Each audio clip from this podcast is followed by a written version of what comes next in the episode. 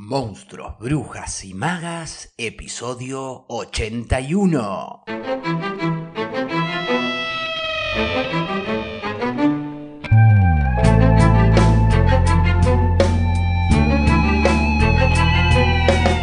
En el episodio de hoy, un nuevo episodio de esta sección que bien llamar Teoría Random, en donde nos centramos en distintos aspectos teóricos concernientes a la composición en distintos géneros narrativos. Y hoy toca el género policial.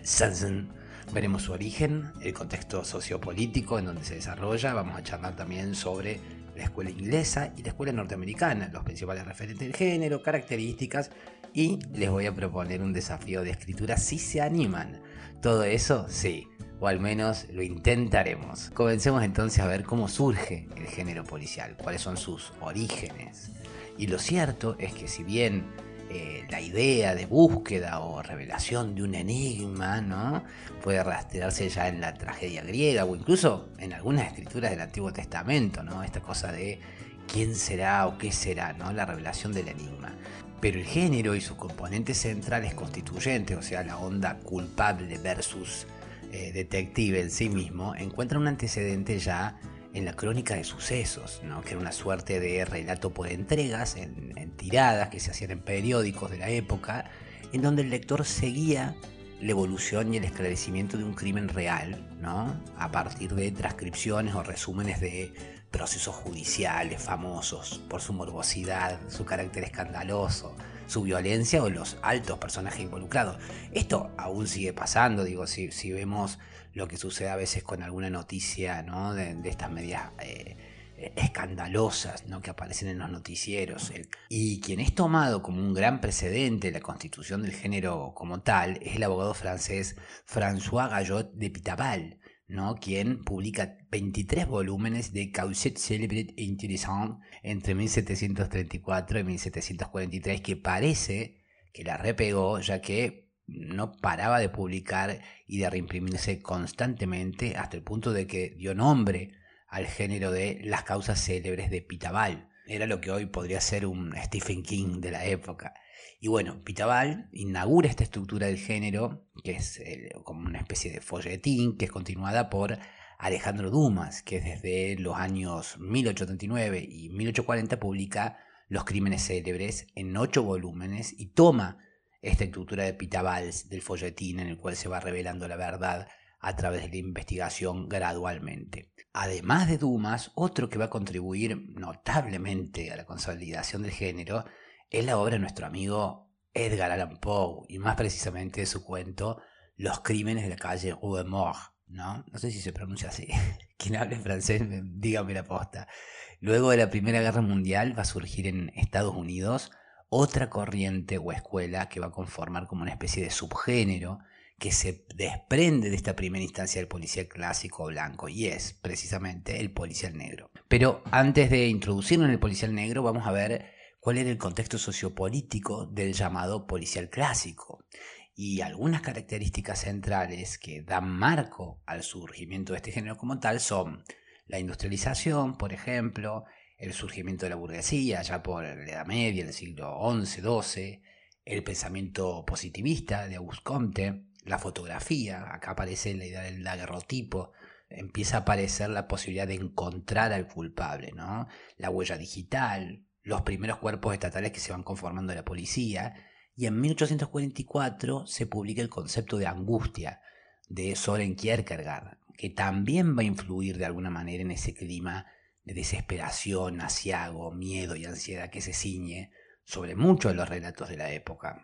Pero más allá de esto es importante, creo, aclarar que el policial emerge sucediendo a géneros como la novela gótica o la novela de aventuras propia del naturalismo.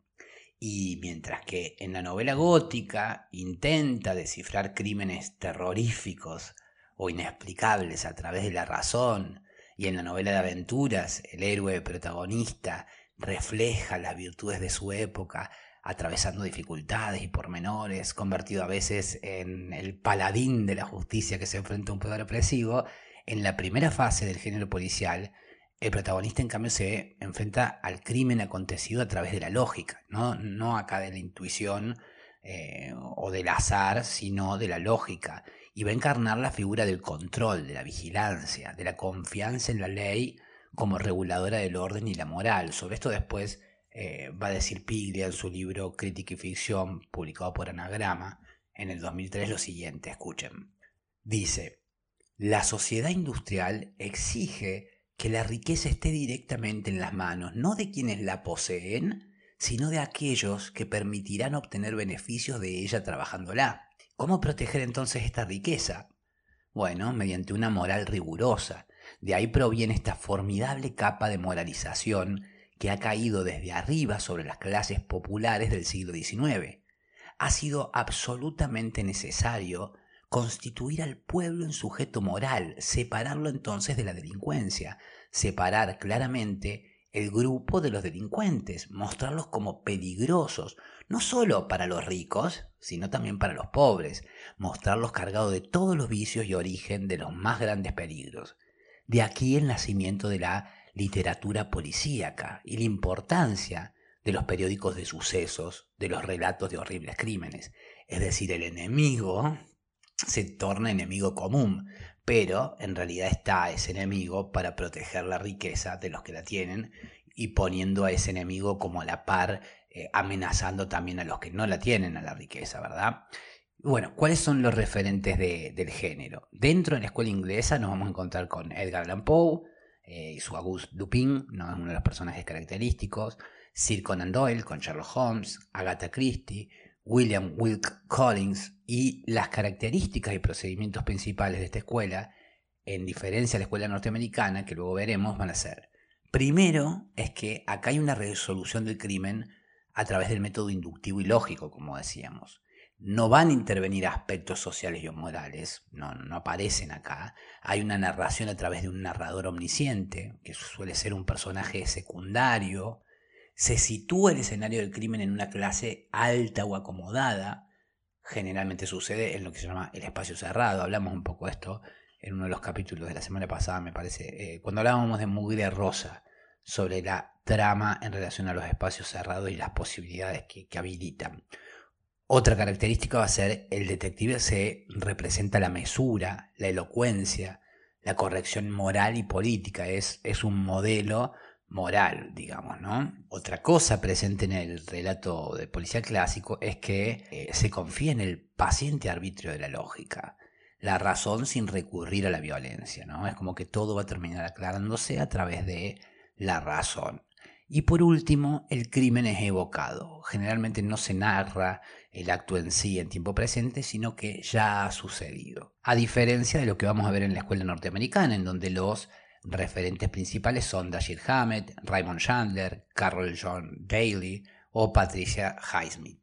Y las características que la distinguen o distinguen esta escuela en relación a la escuela inglesa son que acaba de haber una resolución intuitiva, no lógica, sino que va a ser a través de la intuición, va a haber generalmente narraciones en primera persona, se incide, aparecen insinuaciones en relación a la cultura, a la política, a la ética, hay a veces críticas que está dando vuelta ahí. También va a haber un lenguaje coloquial que no tiene eufemismos, con uso de argot callejeros, se habla como en la calle. Y a diferencia también eh, del relato policial clásico y de la escuela inglesa, los espacios generalmente son abiertos, están situados en los márgenes, eh, en la periferia, en la ciudad oculta, ¿no? en los suburbios. También acá aparece, a diferencia del cuento clásico, la moral es relativa, la ética, qué es lo bueno, qué es lo malo. Y el detective ya no es ese modelo impoluto, sino que a veces infringe la ley y los criminales son a veces eh, honrados o pretenden serlo. Y a veces también aparece mucho acá la figura del el falso culpable. Otra cosa que sucede es que el protagonista no es el ser impoluto, sino alguien que en cierta medida está de vuelta, es o ha sido un derrotado. Pensemos en la peli Chinatown, por ejemplo, con Jack Nicholson. Otra cuestión va a ser la pérdida de importancia del proceso de identificación del culpable, esto que decíamos, ¿no? De el falso culpable. Y hay una filosofía vital estoica y a veces nihilista en el detective. Por último, se resuelve todo de manera amarga o agridulce, hay un carácter pesimista. Si volvemos a los eh, clásicos, generalmente todo termina como se resolvió el crimen.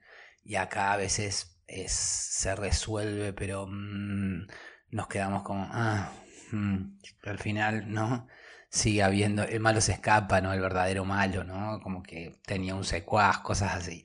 Ahora, por último, vamos a ver eh, los elementos de composición del llamado policial negro que surge en un contexto en el cual finalizaba la Primera Guerra Mundial, había, estaba la crisis de Wall Street, la Gran Depresión, la ley seca, eh, esto estamos hablando de policial negro, ¿verdad? Las olas inmigratorias, el surgimiento de mafias, la relación del crimen organizado con el poder político gubernamental, las publicaciones Pulp, eh, revista Black Mask, serie Noir, ¿no? Eh, pensemos Pulp Fiction, la película Pulp Fiction justamente viene de, este, de estas publicaciones pulp, que se hacían como una masa, eh, las páginas de, los cómics se hacían con una masa para abaratar los costos, como de un, árbol barato, ¿no? Era como una mezcla. Entonces eso era el pulp. y entonces Pulp Fiction viene de esto, de ficción pulp, ficción de revista barata. Y otro elemento que también está dando vuelta y es el auge y la consolidación del capitalismo a través de esta idea del sueño americano. Todo esto lo podemos encontrar en pelis como por ejemplo Scarface, la primera, ¿no? La primera, la de Howard Hughes, creo que es, no la, no la segunda con Al Pacino. Eh, también se puede encontrar ahí estas principales cosas, ¿no? Eh, pero sobre todo en la primera.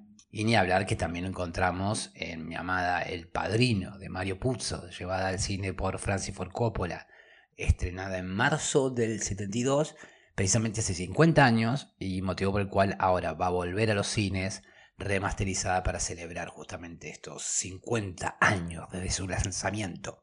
Pero bueno, volviendo a la novela negra. La novela negra en francés noir o hard boil, ¿no? duro por ebullición, es como la definió Raymond Chandler en su ensayo El simple arte de matar, publicado en 1950, la novela del mundo profesional del crimen, y debe su nombre a que originalmente fue publicada en la revista Black Mask de Estados Unidos y en la colección serie Noir de la editorial francesa Gallimard, y es también ahí nombrada por el crítico de cine Nino Frank, ¿no? que le da este nombre por el carácter oscuro de los ambientes en los que transcurre, lejos de las casas señoriales que ambientaban las novelas policíacas típicas de, la época. Otros prefieren, en cambio de este término, directamente llamar novela criminal. Nosotros le diremos novela negra y lo cierto es que presenta una atmósfera eh, asfixiante de miedo, violencia, injusticia, inseguridad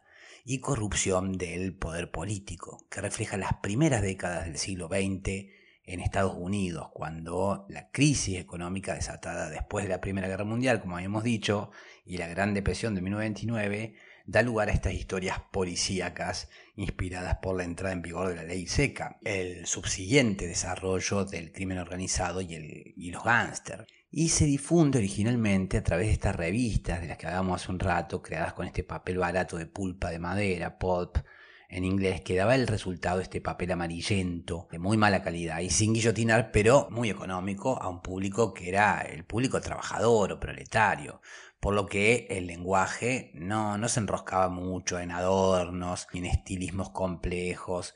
realmente acá existe una preocupación eh, genuina por lo social, las ambientaciones, las descripciones naturalistas, urbanas de estos ambientes marginales como el AMPA y los suburbios, pero también de los aparentemente más vistosos, más lujosos, ¿no? donde se encuentra eh, la corrupción política eh, y del poder económico.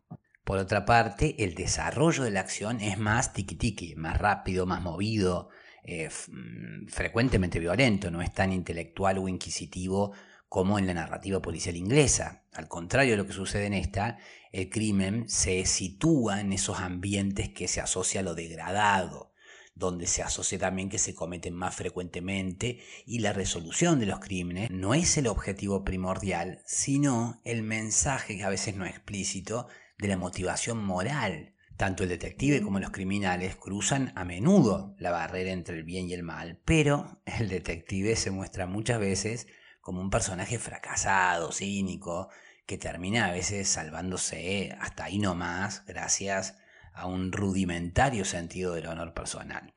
Y la motivación o móvil de los crímenes es siempre alguna debilidad humana, sea la rabia, la ansia de poder, la envidia, el odio, la codicia, la lujuria. Bueno, me acuerdo de Siete Pecados Capitales, Seven, ¿no? Con Brad Pitt y Morgan Freeman. Eh, bueno, por esto aparece en los diálogos este lenguaje crudo, a veces, a menudo el slang callejero, y se da más importancia al desarrollo de la acción, como decíamos, que al análisis del crimen. Aunque bueno, también importa esta descripción naturalista y a veces impresionista de esa sociedad donde eh, más que nacen se hacen los criminales junto a una reflexión casi siempre eh, no explícita del deterioro ético. Y bueno, esto en relación a el llamado cine negro o, dentro de la narrativa, el género del policial negro. Y ahora para cerrar voy a proponer una consigna, un desafío que propuse alguna vez en la Jam de Escritura, en donde escribimos, tomando como premisa o pauta de escritura eh, precisamente el estudio sobre el género. Y es un ejercicio o desafío para un nivel intermedio avanzado, ¿no? por ponerle un, nivel a la dificultad.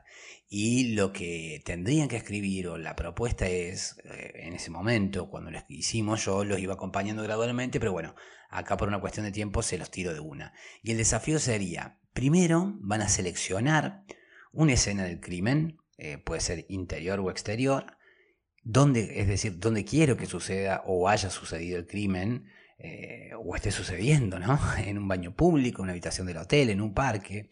Eso primero, ¿dónde sucede la escena del crimen? Segundo, voy a definir quién es el narrador o narradora.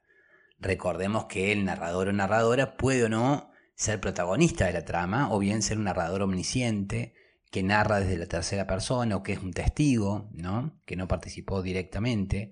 Em, para ver tipo de narradores hay un episodio que le dediqué a eso, no recuerdo si el episodio 23, en donde di algunas puntas sobre trama y composición para escribir tu primera novela. Bueno, fíjense por ahí, bueno, uno de los episodios debe estar. Tercero, este narrador que puede o no, como decíamos el protagonista del relato, va a describir la escena del crimen. Ustedes eligen el tiempo verbal, si es algo que sucedió en el pasado o si está sucediendo ahora en tiempo presente. Es decir, en esta instancia donde se describe la escena del crimen, eh, sería, por ejemplo, al ingresar a la cocina podía advertirse que las paredes estaban salpicadas de fideos, como si todo hubiese sucedido minutos antes de tener lista la cena. ¿no? Esa sería como una descripción o un ingreso a una descripción. Centrándose siempre en la descripción de ampliar el campo de la imagen, no solamente la imagen visual, sino también todas las imágenes sensibles, el olfato, el gusto, el tacto, todo lo que cuando el lector lea o yo mismo cuando estoy imaginando, me remite a que se despierten esos otros sentidos. O sea, describir no solo en términos visuales, sino en términos sensoriales. ¿no? Cuarto, el que narra va a narrar precisamente qué hace el protagonista en ese espacio. Toma algún objeto, camina hacia algún lugar, inspecciona eh, algo, ¿qué hace? Y al hacer vamos a comenzar a ver quién es nuestro protagonista. Al principio no es importante que no lo veamos o imaginemos totalmente. Podemos imaginar primero sus pies, sus manos, que agarra un objeto y ahí al agarrar el objeto puedo ya imaginar cómo son sus manos, cómo lo agarra, puedo ver si lo agarra delicadamente o, brutalmente. Ya eso también quizá me hace imaginar cuál es la conducta eh, de este personaje. Una cosa me va llevando a la otra como un ladrillito de imaginación y poco a poco ir expandiendo ese campo visual que nos va a permitir ir imaginando, viendo no solo cómo es físicamente, sino también, como decía, cómo es la conducta, cómo es su manera de moverse. Y finalmente quizás su manera de hablar, cuando por ejemplo en el quinto paso les voy a proponer que alguien ingrese también a la escena. Y va a hacer una acción física sobre nuestro protagonista. Por ejemplo, le entrega una carpeta o le acomoda el cabello o lo la besa, lo que sea. Es importante que sea una acción física sobre el otro. No es que le habla solamente, es una acción física que hace sobre nuestro protagonista, este otro personaje que ingresa en el quinto paso. Acciona sobre este. En el sexto paso, nuestro protagonista va a reaccionar a eso con mayor intensidad que la acción que sobre él fue ejecutada. ¿Qué quiere decir esto? Que si el otro personaje le entrega una carpeta, bueno, mi protagonista va a reaccionar, por ejemplo, rechazándola. Eh, si le acomodó el cabello, mi protagonista va a tomar la mano de quien le acomodó el cabello y la va a besar. O se la quita eh, de encima. Como sea. Acción, reacción, progresión. Esta instancia va a ser oportuna para descubrir quién es ese otro o esa otra que ingresó. Y luego de estas acciones podemos pensar, por ejemplo, o probar si se dicen algo, eh, si lo que se dicen refiere a la escena del crimen o algo que tiene que ver más eh, con la relación que tienen estos dos personajes entre ellos más allá del contexto. Y finalmente, en el séptimo paso, nuestro protagonista va a interrumpir ese diálogo porque sorpresivamente descubre algo. O sea, en resumen, los siete pasos para escribir una escena policial van a ser, según lo que te propongo yo, ¿no? Van a ser, uno, definir una escena del crimen, no es necesario escribirla aún. Dos, definir un narrador, una narradora o protagonista. Tres, ahora sí, describir la escena del crimen. Cuatro, el narrador puede o no ser protagonista, describe el accionar de la escena del crimen. Cinco, alguien ingresa a escena y hace una acción física sobre el protagonista. 6. El protagonista reacciona a eso con otra acción física de mayor intensidad que la acción precedente. Y 7. El protagonista descubre algo. Y chimpum, vas a tener lista una muy buena escena. Yo confío que sí. Una muy buena escena de policial. Y si se animan a seguir el desafío, la consigna, ya saben, me envíen lo que escriben a la crespoestudio.gmail y lo leo acá. O ustedes me lo leen, lo que prefieran, me lo mandan por WhatsApp. Si en cambio, medio que dicen, ¿cómo hago? No me animo, es un bardo. Bueno, recuerdo que siempre pueden sumarse a los talleres de escritura persona a persona, en donde los acompaño en el proceso de escritura desde cualquier parte del mundo, me escriben y me hacen saber que desean sumarse. Y bueno, por acá quedamos hoy, mañana probablemente a modo de continuidad de alguna manera con este episodio y aprovechando justamente que hemos hablado de crímenes de Edgar Allan Poe, probablemente les comparto un cuento de él. Ya veremos cuál sale y de qué manera. Les recuerdo que pueden ayudar a hacer el podcast sostenible participando de las actividades o bien colaborando a través de los distintos medios y plataformas disponibles en los links de la nota del programa. Gracias a quienes comparten el contenido en sus redes con personas a las que creen que puede serles contenido que van a disfrutar. Gracias por sus suscripciones, comentarios, valoraciones de 5 estrellas en Spotify o bueno, cualquiera de las plataformas en donde me estén escuchando. Se va este episodio número 81 de Monstruos, Brujas y Magas en donde deseo haberles aportado contenido que haya sido de su interés y haber sido buena compañía y agradecerles porque ustedes han sido buena compañía para mí y valoro mucho que me sigan acompañando para aprender, descubrir, redescubrir y, por qué no, encontrarnos en el camino de este alto viaje entre monstruos, brujas y magas. Mi nombre es Facundo Rubiño, coordinador y creador del Crespo Estudio y quien les desea que hagan un muy buen día. Será entonces hasta mañana jueves, pebetas, pebetes, para seguir con más Monstruos, Brujas y Magas a las 7.30 Argentina por tu plataforma de podcast favorita.